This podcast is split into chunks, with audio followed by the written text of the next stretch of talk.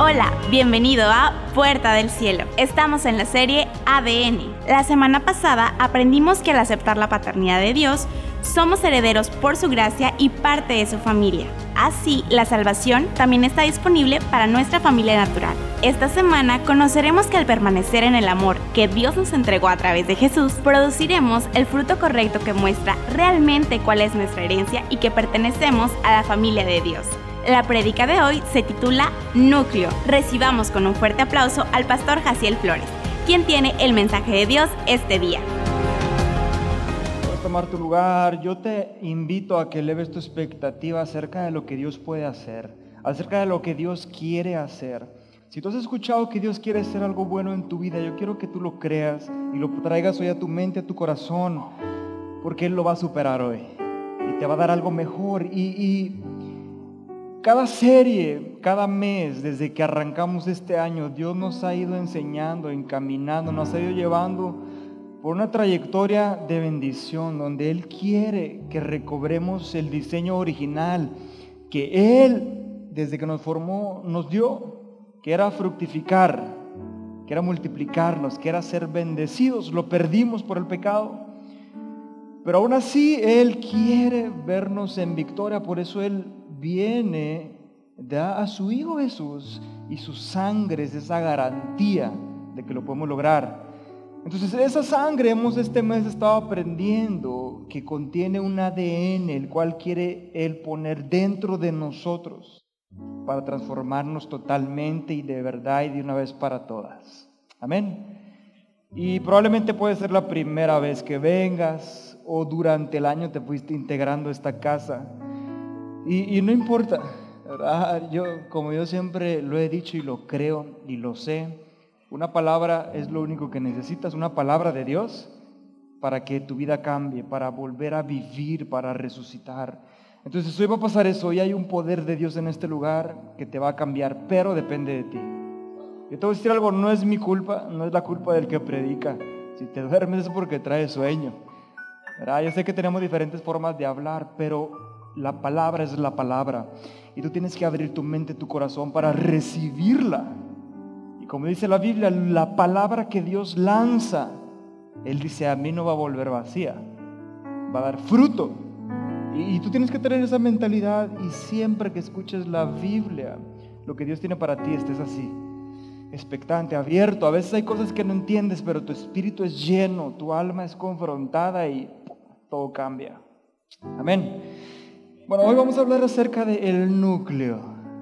Hemos visto, es el tercer tema, hablamos acerca del amor de Dios, cómo la base del amor es el perdón que hemos recibido y ese mismo perdón que podemos nosotros dar a todos los que nos han lastimado, todos los que nos han dañado, todos los que nos han fallado.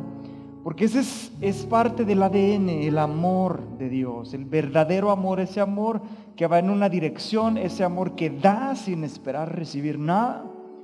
Y solamente con Dios lo podemos tener, sin Él no lo logramos.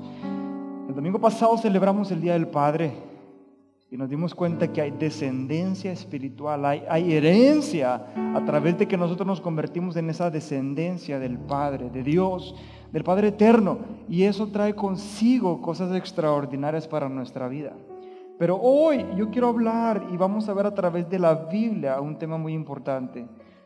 Un tema, un tema que es necesario entender y saber y que se nos sea revelado para poder vivir. Porque si no, al final de cuentas, vamos a continuar siendo expectados. Vamos a ser de parte, parte de la tribuna los que van a, a observar nada más, lo que van a escuchar y no vamos a vivir nuestra propia experiencia.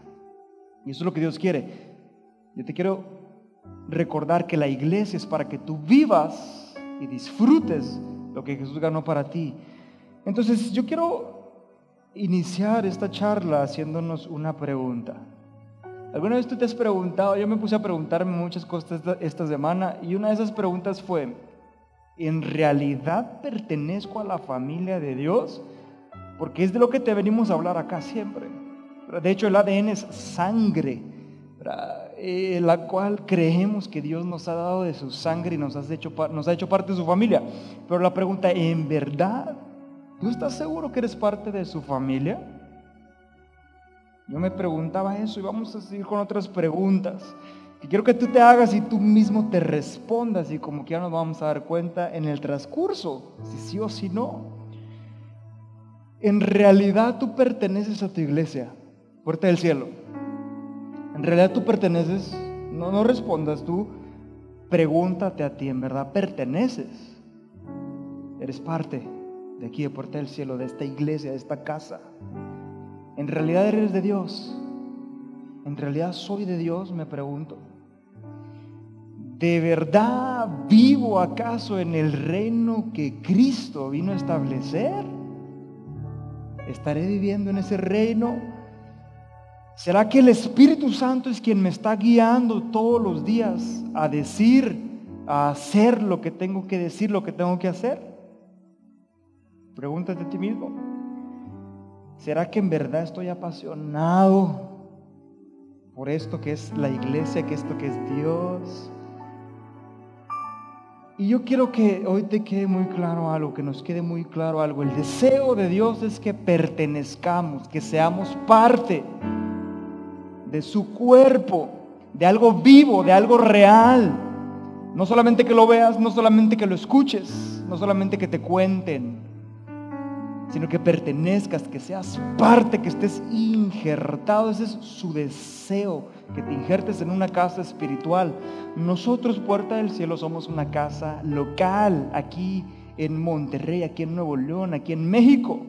Y sabemos que hay más familias, hay más casas, como la casa de tu tío, pero tú tienes la casa de tus papás, donde vives. ¿Me estoy explicando? Y su deseo es injertarte, ¿sabes por qué? Que pertenezcas, que seas parte. Porque Él dijo, una cosa, hay una cosa contra la cual el diablo no va a poder, y esa es mi iglesia. Y escúchame, yo, yo lo sé, no como institución, no como local, local refiriéndome al edificio, sino como nosotros personas siendo iglesia. Yo lo sé, pero en verdad pertenecemos. Porque hay un poder muy grande dentro del pertenecer, del ser parte de.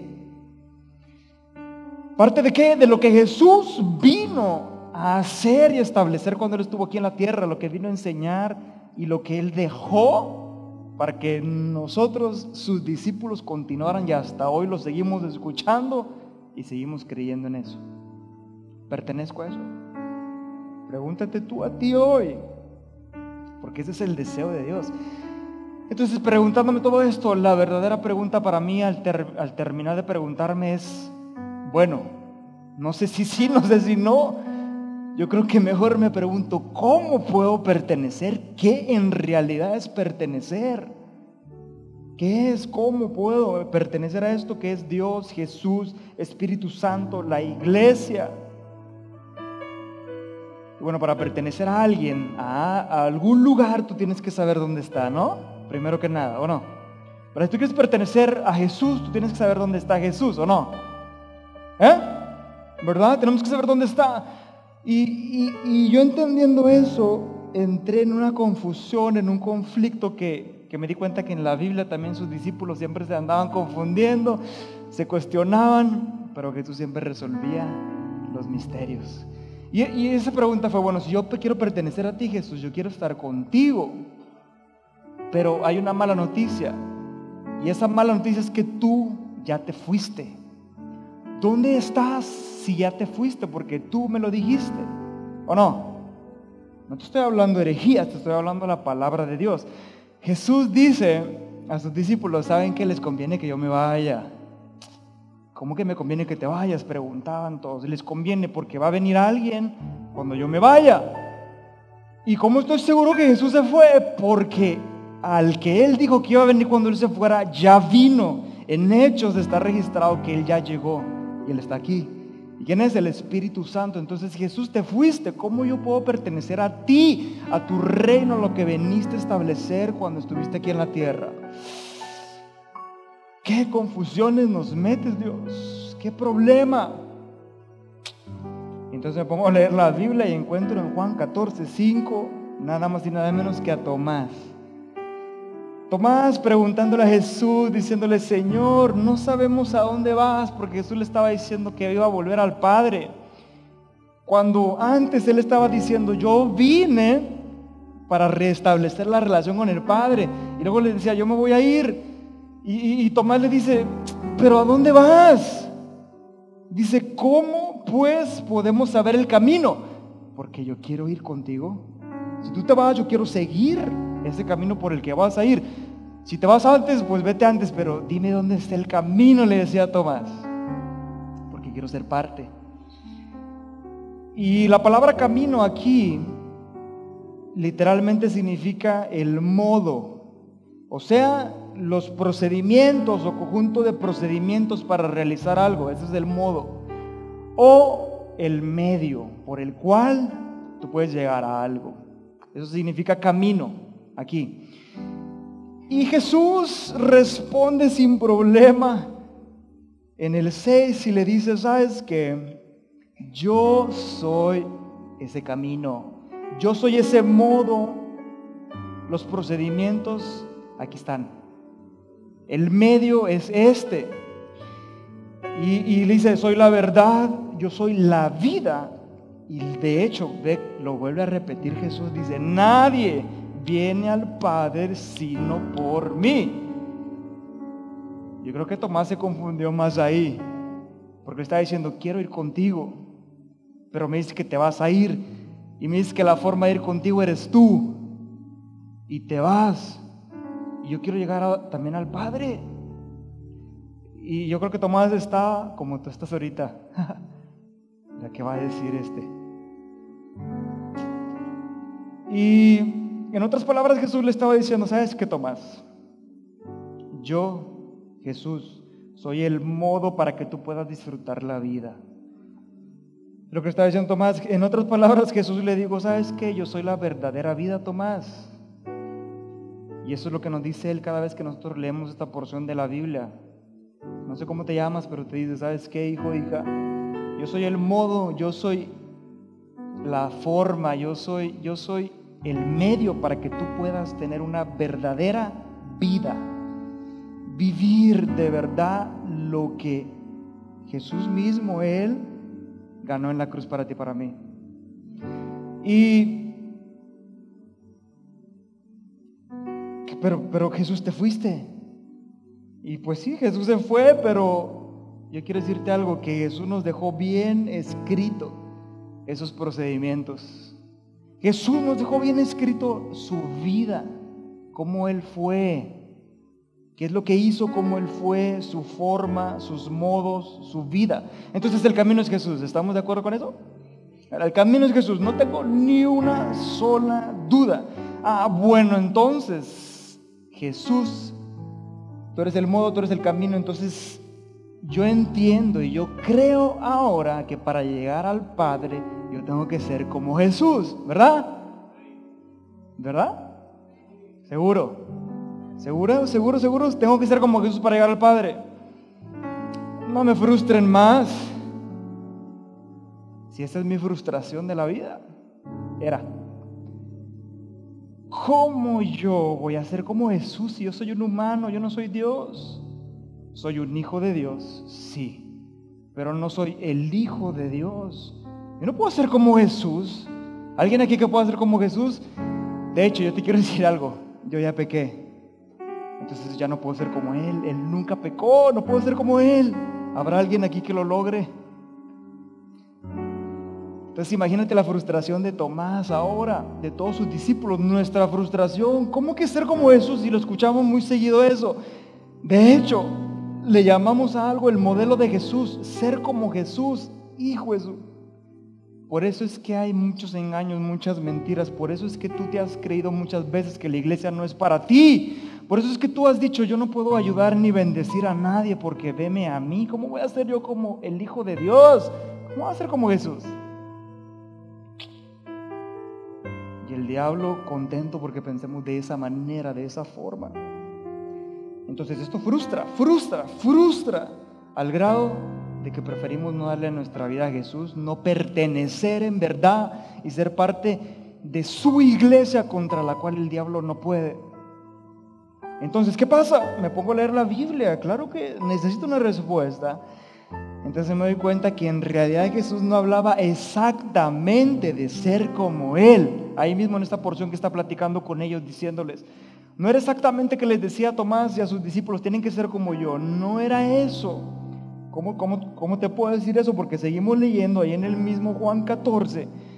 Y en el 12 seguían platicando. Y ahora en el 12 Jesús les dice, de cierto, de cierto, te digo, les digo, que el que en mí cree, las obras que yo hago, y las hará también, y aún mayores hará, porque yo voy al Padre.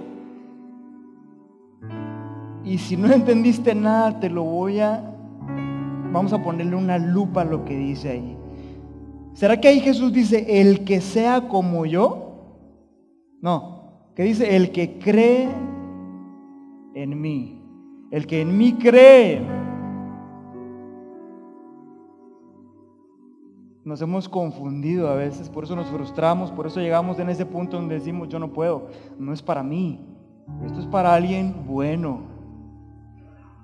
Pero Dios vino a los enfermos, Jesús vino a los que necesitamos. Por eso hoy las mentiras del diablo se van de este lugar, de tu cabeza, de tu corazón mismo, porque a partir de hoy nos vamos a dar cuenta de que podemos, y esto es para todos, para todos. Entonces, dice el que cree en mí, creer, ¿qué es creer? El que cree, decía Jesús. Me encanta el significado, el significado que le da aquí la Biblia. Creer significa confiarle a Cristo el bienestar espiritual mío. Eso significa creer. No sé si tú sabías, pero tú tienes un espíritu, tienes un alma y tienes un cuerpo.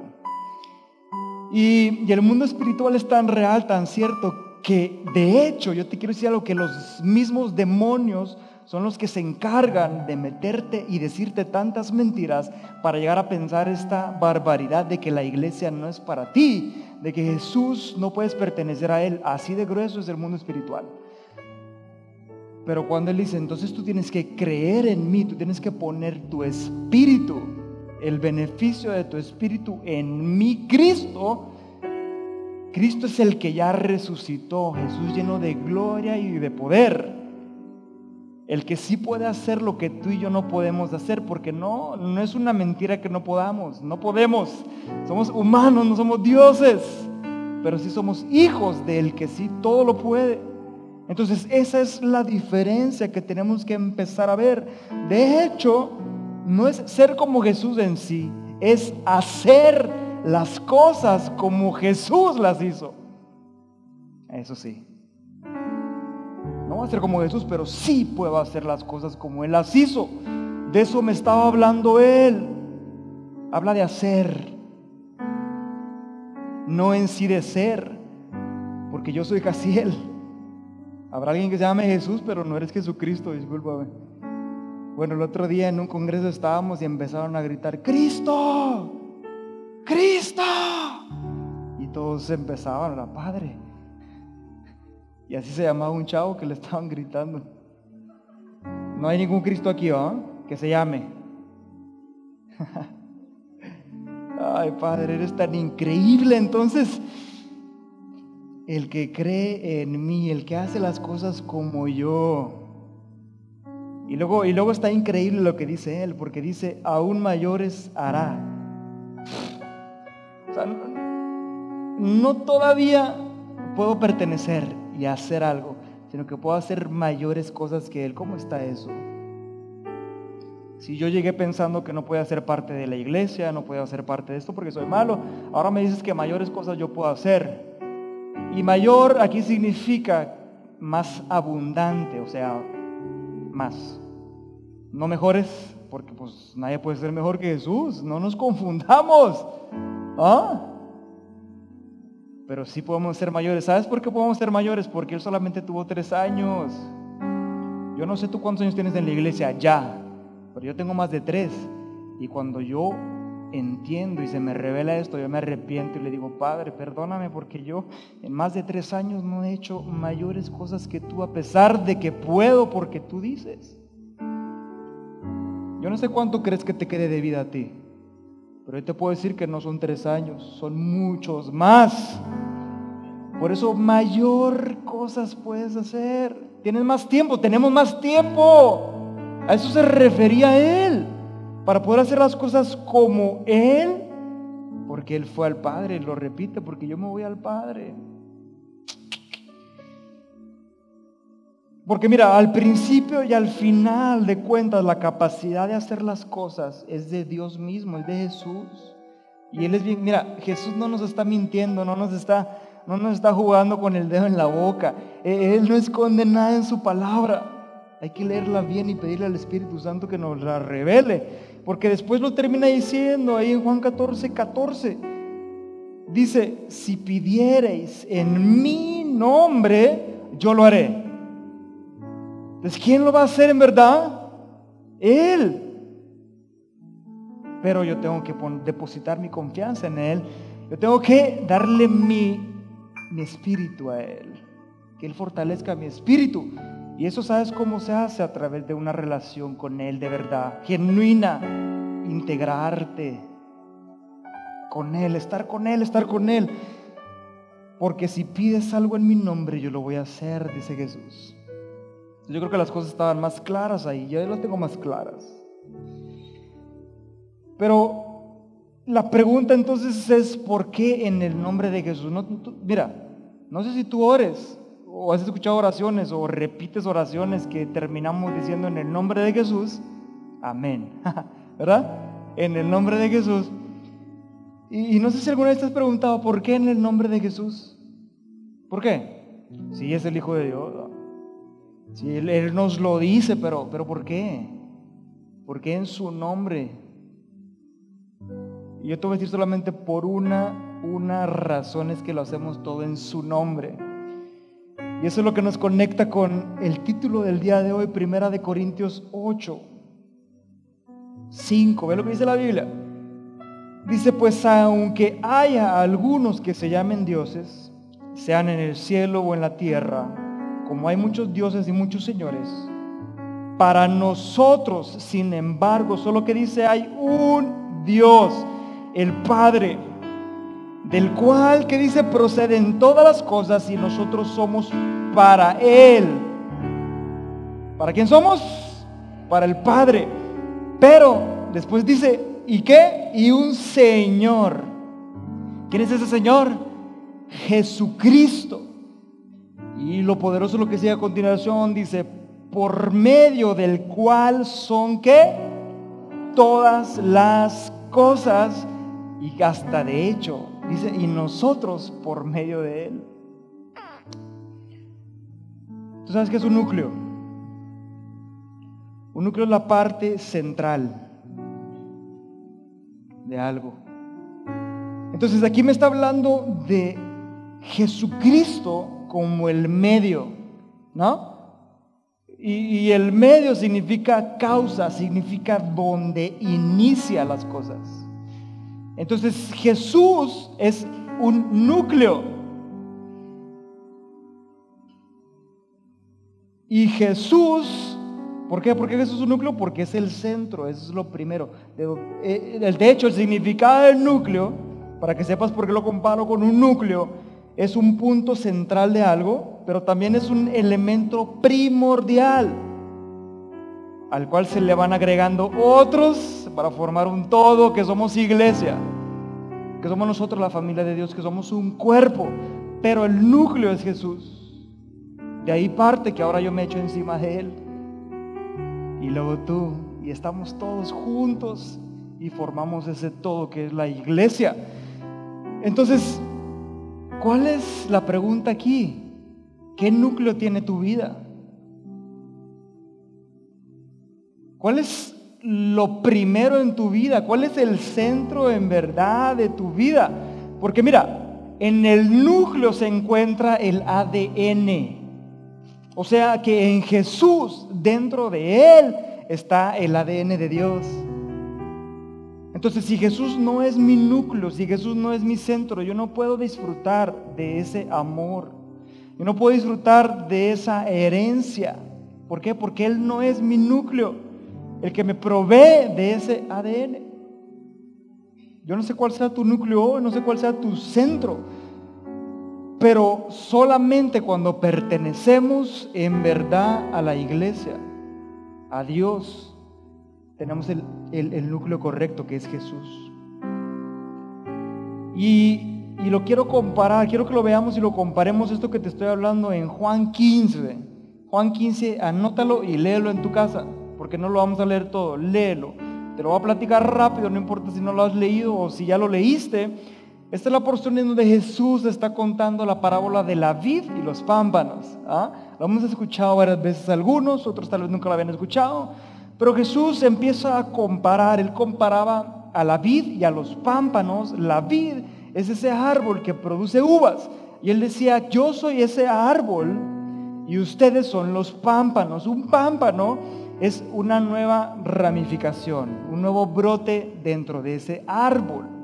Y empieza a comparar y a decir Jesús y a platicar con sus discípulos. Y, y todo Juan 15 habla de eso. Y tiene que ver con lo que hemos estado platicando acerca de que Jesús es un núcleo. Porque los pámpanos no existen si no hay vid. Si no hay un árbol, no hay pámpanos. Si no hay un árbol, no hay ramificaciones. Es imposible ver una rama de repente salir de la nada y caer al piso. ¿ah? Debe haber un árbol para que esa rama exista. Entonces, Jesús platicando aquí en Juan 15, nos muestra y nos demuestra qué es lo que sucede cuando decidimos pertenecer y que Él sea el núcleo de nuestra vida. Pero hay un principio que me encanta, me fascina, me, abruma tanto, que es cuando está hablando en el 16 Jesús. Y y empezamos hablando acerca de que todos pertenecemos, que esto es para todos, pero cuando Jesús nos dice lo que nos va a decir ahorita aquí, yo no, ahorita saber cualquier duda que tú puedas tener en tu cabeza. Mira, Juan 15, 16 dice, no me elegiste tú a mí, sino que yo te elegí a ti. Y sabes que cuando yo leía esto, literalmente yo escuchaba a Dios diciéndome, ¿tú quién te crees? ¿Tú crees que tú me elegiste a mí? No, Jaciel, yo te elegí a ti. Pero ¿por qué me eliges a mí? ¿Por qué no eliges a otro que sea mejor que yo? ¿Por qué no ves a alguien que no esté en la posición donde yo estoy? Y lo usas, lo ayudas. ¿Y sabes qué me respondió literalmente Jesús? ¿Qué te importa? ¿A ti qué te importa? Es cierto voy a disfrutarlo, voy a honrarlo, voy a amarlo, voy a abrazarlo, que tú me elegiste a mí. Equivocadamente decimos que recibimos a Jesús en nuestro corazón. Y te quiero decir algo, Jesús te recibió desde antes. Jesús te eligió, te apartó, te aceptó y creó una buena vida para ti. Desde antes de que tú dijeras, está bien, vamos a probar eso de la iglesia, eso de Dios.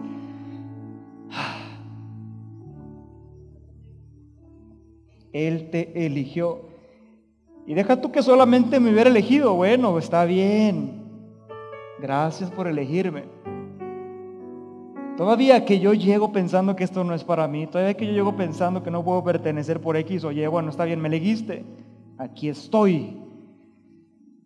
Sigue hablando Jesús y que dice, y os he puesto para que vayáis y llevéis fruto ¿todavía tú crees que yo soy capaz de hacer algo bueno? Ese es Dios, ese es Jesús. Todavía, sí, todavía. Porque, ¿sabes? Yo te voy a decir algo. ¿Tú crees que tú te conoces? ¿Ah? ¿Tú crees que tú te conoces a pesar de ser tú, a pesar de yo ser yo? Dios me conoce más. Dios te conoce más de lo que tú puedas conocerte. ¿Sabes por qué? Porque Él te formó, Él te creó. El problema es que los demonios, que el diablo te ha hablado tanto, te ha dicho tantas cosas que te has creído lo contrario a lo que realmente Dios sabe que tú eres, que tú cargas y que eres capaz de hacer. Entonces yo dije, wow, soy capaz de llevar fruto, de ir y llevar fruto. Amigos, fuimos elegidos para dar resultados, para fructificar buenos resultados. Y luego sigue hablando Jesús y dice, no solamente que des resultados buenos, sino que esos resultados, dice, y vuestro fruto, que dice, permanezca. Porque está bien si eres creativo, eres bueno, puedes hacer buenas cosas, dale, échate un proyecto, haz lo que tú quieras. Pero eso no va a durar para siempre. En cambio, ven, injértate en mí, en mi casa, en lo que yo soy, lo que yo dejé, para que llegaras al Padre. ¿Y qué va a pasar? Vas a hacerlo tú, pero conmigo. Y entonces yo voy a estar ahí. Y eso que tú hagas va a permanecer. Yo te voy a decir algo, no hay nada peor que perder el tiempo en las cosas que se acaban. Y lo único que es para siempre es nuestro Dios. Sin irnos acá a alucinarnos, porque Dios nos puso en lugares reales, materiales, en donde se experimenta eso tan eterno, tan, tan increíble.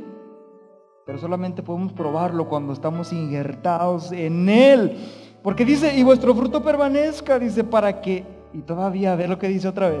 Dice, para que todo lo que pidiereis al Padre en mi nombre, Él se los dé. O sea, todavía, todavía me vas a dar todo lo que yo quiera. Lo que yo te pida. Yo no sé qué pase con tu corazón cuando escuches ese tipo de cosas, pero el mío brinca, se estremece, se también como que dice, ¿será que sí, será que no? Pero yo te quiero decir algo hoy. Que cuando tú y yo entendemos que el que nos eligió fue Él, no nosotros a Él, todo cambia. Ahí donde puedes saber, entender y darte cuenta que no es por quien tú eres, lo que hiciste, lo que no hiciste. Al final de cuentas va a ser porque Él quiso. Y yo te puedo invitar a dos escenarios, a que continúes la vida preguntándote por qué.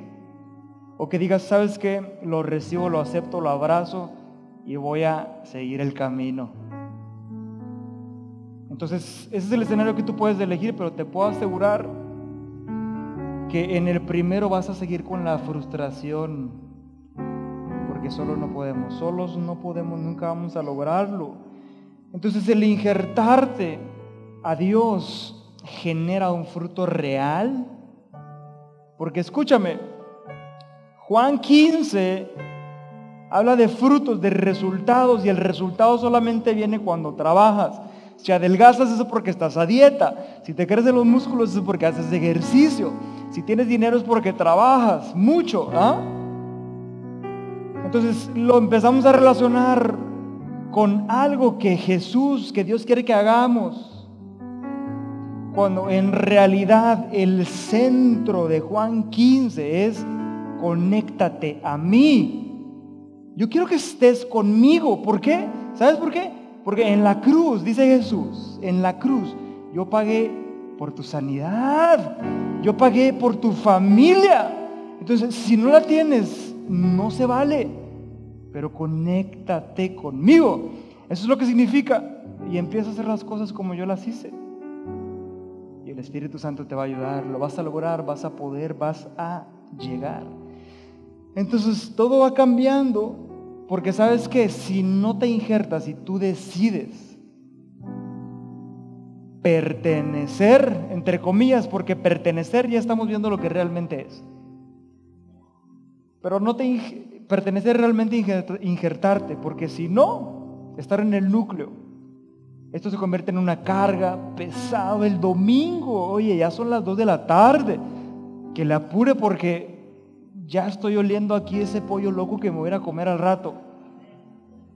Y se convierte en algo así que, que no es placentero, que no es gustoso. Se convierte en decir, ¿sabes qué? Quiero servir a Jesús, pero si no estás injertado y empiezas a servirle a Jesús, porque en esta iglesia hay oportunidad para que sirvas a Jesús, a que te desarrolles en el servicio, pero si lo haces sin injertar, ¿sabes qué vas a terminar haciendo? Sintiéndote pesado, que es una carga, insultando a la gente, criticando, y es donde viene todo aquello que hoy no es tema de hablar, pero porque no es algo genuino en donde te injertaste realmente a Jesús. Porque mira, yo te voy a decir algo, si no estamos, si nuestro núcleo no es Jesús, si no estamos bebiendo de Él, de algo estamos bebiendo. De algo estamos bebiendo. De algo estamos bebiendo. Y si no es de Él, van a ser puras cosas que nos van a llevar a nuestro no propósito en esta vida. Entonces, Juan 15, 4. Dice, permaneced en mí y yo en vosotros. Permaneced en mí y yo en vosotros. Como el pámpano no puede llevar fruto por sí mismo, si no permanece que en la vida, así tampoco vosotros, si no permanecéis en mí. Permanecer. Otro significado de la palabra, el que cree en mí, mayores cosas, la palabra cree, se me viene a la mente, es convicción y constancia en el Evangelio.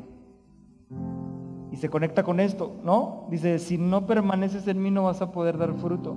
Y el creer, cuando dice Jesús, si crees en mí vas a hacer mayores cosas que yo, estaba diciendo, si eres constante y estás convencido del Evangelio, de las buenas noticias, ¿Y sabes cuáles son las buenas noticias? Cuando tú puedes decir, sabes que hoy probablemente mi familia está destruyendo, pero hay una buena noticia. Y es que Jesús la puede restaurar. Hoy sabes que estoy enfermo, pero hay una buena noticia, es que Jesús me puede y me va a sanar. Y sabes que hoy estoy quebrado, pero hay una muy buena noticia, que Jesús se hizo pobre para que yo fuera rico. Ese es evangelio. Las buenas noticias que Él vino a darnos que Él vino a establecer para que pudiéramos vivir en su reino, pero confiándole en nuestro espíritu, o sea, viviendo bajo sus preceptos. Quiero que te pongas de pie, iglesia, porque vamos a terminar este lugar, en este lugar, con algo extraordinario.